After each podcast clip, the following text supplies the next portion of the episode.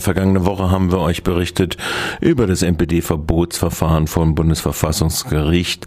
Die Frage, die aufgeworfen war, war, ob überhaupt die NPD angesichts ihrer Genierfunktion eine wesentliche Beeinträchtigung der freiheitlich-demokratischen, also der auf Menschenwürde und Menschenrechte basierenden Verfassungsgrundsätze der Bundesrepublik darstellen könne und deshalb aus dem politischen Prozess ausgeschlossen werden sollte.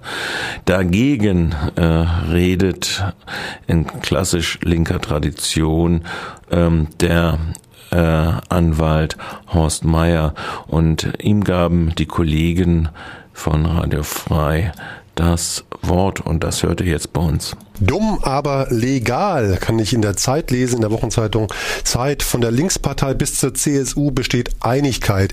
Die NPD gehört verboten, Ausrufezeichen. Wie kann man auch gegen ein Verbot sein? Fragezeichen. Die Partei ist eindeutig gegen die Demokratie eingestellt. Sie profiliert sich mit fremdenfeindlichen Sprüchen und bietet Neonazis eine parlamentarische Tribüne. In ihrem Umfeld agieren Kriminelle, Hooligans, gewaltbereite Ordnungsdienste und Bürgerwehren. Da scheint der Fall doch klar zu sein. Die NPD verbreitet eine Atmosphäre der Angst und stört das demokratische Leben. Das ist teils zutreffend, teils maßlos übertrieben und reicht in jedem Fall nicht für ein Verbot der Partei aus. Hm. Das schreibt unter anderem Horst Meyer in der Wochenzeitung Zeit. Horst Meyer ist Autor und Verfassungsrechtler und mit ihm spreche ich jetzt. Schönen guten Tag, Herr Meyer. Guten Tag, Herr Rose. Haben wir derzeit nicht andere Sorgen, als uns die, um die NPD zu kümmern? Naja, äh, nicht nur ich denke da an die AfD oder an Pegida, das sind äh, Leute, Pegida bringt ein paar tausend Leute auf die Straße, AfD erzielt Wahlerfolge, davon. Kann die NPD, eine rechtsradikale Sekte, ja nur träumen. Also ich bin in Karlsruhe gewesen die drei Tage, habe den Prozess beobachtet und wenn mich nicht alles täuscht, wird es am Ende kein Verbotsurteil geben und ich denke, da bahnt sich wahrscheinlich doch eine herbe Niederlage an für die Verbotsbetreiber. Aber dieses Mal können sie sich nicht auf den Verfassungsschutz äh, rausreden nach dem Motto, die V-Leute haben uns alles vermasselt. Nein, also dieses Mal äh, werden sie in der Sache scheitern, weil nämlich Hassparolen und rechtsradikale Gesinnung reichen einfach nicht aus. Hm, sie sagen, ein Verbot wird scheitern, das ist Ihre Analyse, weil natürlich die Schwellen, die Hürden relativ hoch sind und äh, Sie sagen, das ist gut, dass es nicht so einfach ist, eine Partei zu verbieten, auch wenn sie noch so heftig ist. Ja, natürlich. Ich meine, das Wort fällt zwar selten, aber wir müssen dran denken, es geht um die Freiheit der Opposition. Es geht um die Meinungsfreiheit, es geht um die Versammlungsfreiheit, es geht um zentrale Grundrechte. Und auch wenn uns das manchmal schwerfällt, äh, an diese äh, doch für uns äußerst wichtigen Prinzipien zu denken, äh, wenn wir an diese konkrete Partei äh, denken, ist es doch äh, wirklich für Demokraten total wichtig. Sie dürfen einem schlechten Verbotsunternehmen keinen Erfolg wünschen. Sie sagen, die Partei ist isoliert und unbedeutend. Das kann da aber nicht der Grund sein. Die Befürworter sagen, man muss denen den finanziellen Geldhahn zudrehen. Ist das nicht legitim als Argument? Ein Argument, aber wirklich das denkbar Schwächste, was Sie in dem Zusammenhang vorbringen können. Das Argument des Steuers, äh, Steuerzahlers ist läppisch, finde ich. Die anderen Parteien äh, kriegen reichlich auch Staatsgelder und natürlich äh, Parteien, die legal sind, müssen gleich behandelt werden und wenn dann äh, von Millionenbeträgen die Rede ist, also ich meine, es bleibt dabei, die NPD ist äh, nicht nur finanziell am Ende, hier laufen die Mitglieder davon, sie ist aus dem sächsischen Landtag rausgeflogen. Es ist dann auch die Rede, nehmen wir noch nur beim Beispiel 300 oder 330 Kommunalmandate. Ich meine, Richter Müller, der Berichterstatter ist und den Fall sehr gut vorbereitet hat, hat danach gefragt und hat gesagt, ja, leiten Sie daraus eine Wichtigkeit dieser Partei ab? Und, und, und dann kam die nächste Frage, wie viele kommunale Mandate gibt es denn in Deutschland? Äh, man schaut sich an im Saal, niemand hat die Zahl parat und dann sagte Richter Müller, es sind 230.000. Äh, da dürfen wir doch vielleicht vermuten, dass es sich hier wirklich um einen minimalsten Einfluss handelt, mhm. der eben keiner ist. Sie schreiben, die NPD ist eine undemokratische Partei. Sie, sie zu verbieten wäre ebenso undemokratisch. Wieso denn das? Also, wir haben, ich habe keinen Zweifel daran, dass die Politik der NPD ihre Ziele äh, nicht nur zum Teil antidemokratisch sind, sondern rassistisch mit antisemitischen Einsprengseln. Wenn wir diese Partei rein inhaltlich nach ihren Zielen, das heißt nach ihrer Propaganda, nach ihren widerlichen Sprüchen, äh, nach ihren Absichten beurteilen, dann, äh, ich meine, dazu brauchen wir doch kein Verfassungsgericht, um zu sagen, ja, es handelt sich um eine Partei, die Demokraten nicht wählen können und sollten. Aber damit ist die Sache ja nicht getan. Äh, eine Partei muss um unter das Ausnahmeregiment des Verbots zu kommen, für die Demokratie in einem Lande wenigstens in Ansätzen eine objektive Gefahr darstellen. Ich sagte ja schon eingangs, Hassparolen und rechtsradikale Gesinnung allein reichen nicht aus. Und das haben auch äh, sehr viel kluge Fragen von der Richterbank äh, unter Beweis gestellt. Wir, wir können darauf schließen, bei so vielen Fragen genau nach diesem kitzligen Punkt, dass es ein hohes Problembewusstsein bei den Richtern gibt. Also allen, von allen praktisch.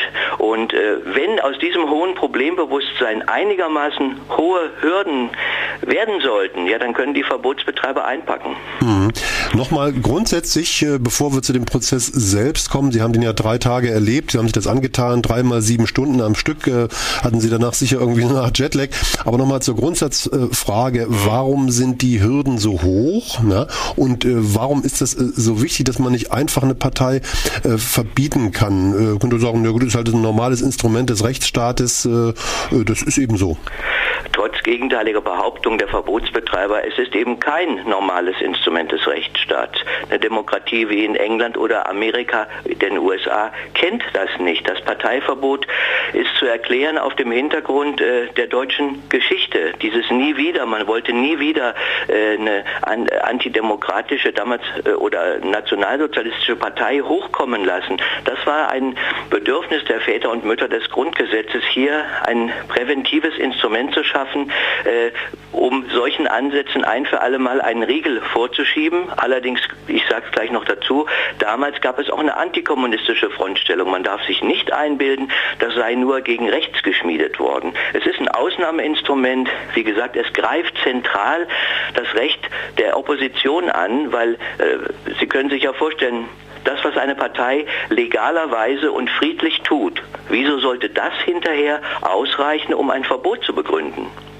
Das heißt, es geht um eine emanzipierte Gesellschaft, die das auch aushalten muss und mit politischen Mitteln bekämpfen sollte, wie Sie ja immer sagen. Ja, ganz gewiss, weil äh, die Beweisaufnahme, ich meine, es war keine richtige Beweisaufnahme. In drei Tagen kann man keine förmliche Beweisaufnahme machen. Das Gericht hat so eine Art Erörterungstermin gemacht und alle rechtlichen und äh, empirisch tatsächlichen Fragen einmal erörtert äh, mit den Verfahrensbeteiligten.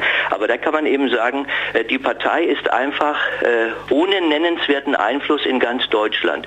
Und da nützt es auch nicht, wenn man sagt, nun ja, es gibt den sogenannten, das sagen die Verbotsbetreiber, Kleinstort Jamel in Mecklenburg-Vorpommern, äh, wo es eine national befreite Zone gibt. Das, das war ja geradezu ein kurioses Ergebnis dieser Beweisaufnahme, wenn ich sie jetzt mal so nennen darf.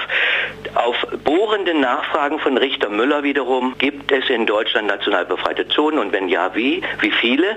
War die Antwort letzten Endes nach einigen Winden Jamel. Ja, und ich meine, ein 40 Einwohnerdorf. Das alles. Das sind ja, das sind, äh, da wohnen 30 Erwachsene und 16 Kinder. Herr Müller hat es genau rausrecherchiert.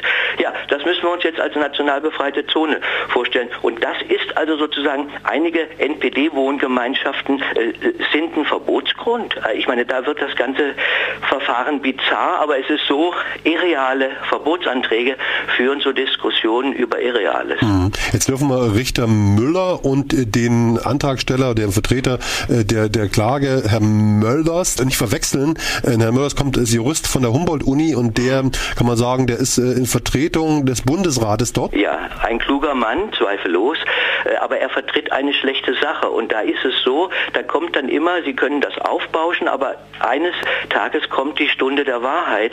Richter Müller hat dem Professor Möllers vorgehalten ein Zitat, das Möllers 2008 geschrieben hat, in dem er sich klipp und klar gegen die Strategie von Parteiverboten ausgesprochen hat.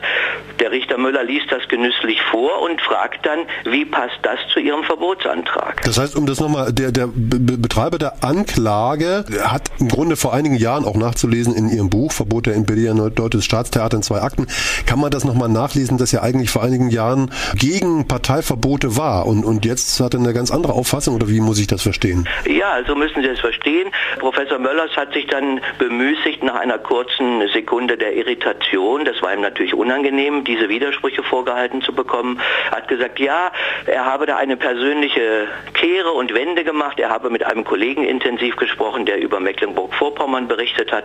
Und dann habe er sich sozusagen äh, die Sache anders überlegt. Aber äh, wir hatten einen Gutachter, der heißt Dirk Borstel, der lebte jahrelang äh, in der Nähe Anklam und hat berichtet in einer sehr dichten, beeindruckenden Beschreibung, was es bedeutet, in einer sogenannten Hochburg der NPD zu leben und dass es da durchaus auch Probleme und Konflikte gibt. Aber auch Borstel hat am Ende gesagt, äh, eine Verbotsstrategie hält er für nicht förderlich und er hat gesagt, er wünschte sich, dass statt dieser Bemühungen, die NPD zu verbieten, man für die örtlichen Initiativen einfach das Geld äh, verwendet hätte. Er mhm. hält das auch, obwohl er Probleme sieht in einzelnen Regionen, dass die Strategie des Verbots für abwegig. Der Prozessbevollmächtigte Möllers äh, hat äh, früher gesagt, Parteiverbote helfen nicht. Der Auffassung sind Sie natürlich auch, Parteiverbote helfen nicht. Was würde denn helfen, um die aufgeheizte Stimmung in diesem Lande äh, ab, wieder abkühlen zu lassen? Äh, oder ist das ein normaler Diskurs in der Demokratie? Also wenn ich mir jetzt die Wahlergebnisse der AfD in Hessen anschaue, wenn ich jetzt auf die Landtagswahlen äh, schaue, auf die drei, die jetzt stattfinden, sollte einem da Angst werden oder ist das alles irgendwie auszuhalten? Da gehen wir noch einen ganz kleinen Schritt zurück, wenn Sie erlauben. Ein Verbot mhm. ist dann sinnvoll, wenn ich gegen eine Partei vorgehe, die dabei ist, Gewalt auf die Straße zu tragen, die dabei ist, gegen den politischen Gegner Gewalt anzuwenden oder konkret zu Gewalt dazu aufzurufen oder die jetzt in der Flüchtlingskrise konkret dazu aufrufen würde, Flüchtlingsunterkünfte anzuzünden. Äh, all das kann man der NPD aber nun nicht nachweisen. Da gibt es immer so Bewegungen in ihr Umfeld, dass man sie verantwortlich macht für die Tätigkeit von Kameradschaften und so weiter. Aber all das ist, wie der Prozess zeigte, ins Leere gegangen. Also der militante Arm der NPD, den es ja auch gibt, äh, da lassen, lassen Sie die Verbindung äh, juristisch nicht nachweisen. Nein, da ist es vor allen Dingen auch die Frage, wer ist auf wen angewiesen und da kam heraus, dass die NPD mehr auf die Kooperation mit den Kameradschaften angewiesen ist als umgekehrt. Die Kameradschaften können das auch alleine und deshalb wird auch ein, man kann sich praktisch die Faustregel merken, je mehr ein Verbot sich auf fiese Ziele und Propaganda einer Partei stützt, umso sinnloser ist es. Es geht ins Leere. Sie können die Gedanken nicht verbieten. Die Leute gründen eine andere Organisation. Äh, also das heißt, sie kommen mit dieser Strategie, die sich auf Kommunikation im weitesten Sinne bezieht und auch schlimme verfassungswidrige Ziele, selbst wenn sie dem Nationalsozialismus wesensverwandt sind, was im Prozess ja auch eine Rolle spielte. Aber es, das Verbot geht ins Leere. Wir müssten es eng führen auf tendenziell äh, kriminelle Handlungen, die der NPD zuzurechnen sind sind. Das ist aber nun in den allermeisten Fällen nicht möglich. Nehmen wir das gravierende Beispiel Ralf Wohleben, der die Waffe an den NSU geliefert haben soll, ein ehemaliger NPD-Funktionär. Das ist keine parteispezifische Tätigkeit. Ja, und das behaupten auch noch nicht mal die Verbotsbetreiber. Mhm. Und dann sind wir also, um jetzt zu Ihrer Frage zu kommen, beim demokratischen Diskurs. Und eine politische Auseinandersetzung müssen wir nicht nur mit der NPD führen, beziehungsweise wenn wir ihre Relevanz betrachten, betrachten, ist das sozusagen eine Marginalie, eine Randerscheinung. Nein, schauen wir uns die AfD an. Und da, ich meine, ist das die nächste Verbotskandidatin?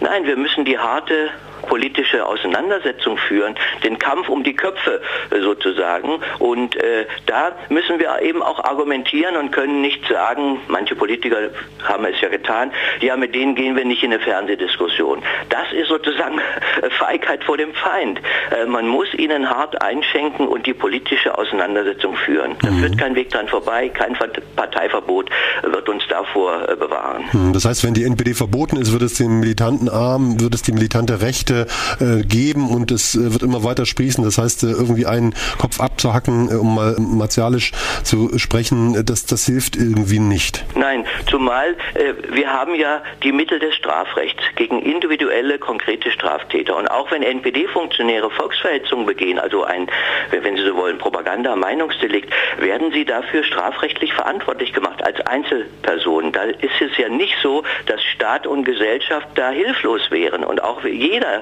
der Gewalt anwendet und so weiter, muss natürlich mit Strafverfolgung rechnen und da ist das äh, staatliche Gewaltmonopol gefragt. Aber nur noch eine Randbemerkung. Die BKA-Analyse ergibt ja Folgendes. Wer zündet? Es sind in vielen Fällen die Nachbarn. Es sind Leute aus dem nahen Umfeld und es sind in aller Regel keine Leute, die irgendeinen politischen Bezug haben. Das ist die Lage und die ist natürlich äh, hochproblematisch. Aber wie gesagt, auch das, also da, da könnte man sagen, das Parteiverbot ist ein müßiges Spielchen in diesem Fall. Es lenkt auch, wenn Sie so wollen, ab von den wirklichen Problemen. Hm. Die, die, über die wirklichen Probleme könnte man jetzt auch noch mal Stunden reden. Wir sind ja schon im Umbruch, wird ja von der Dritten Republik gesprochen.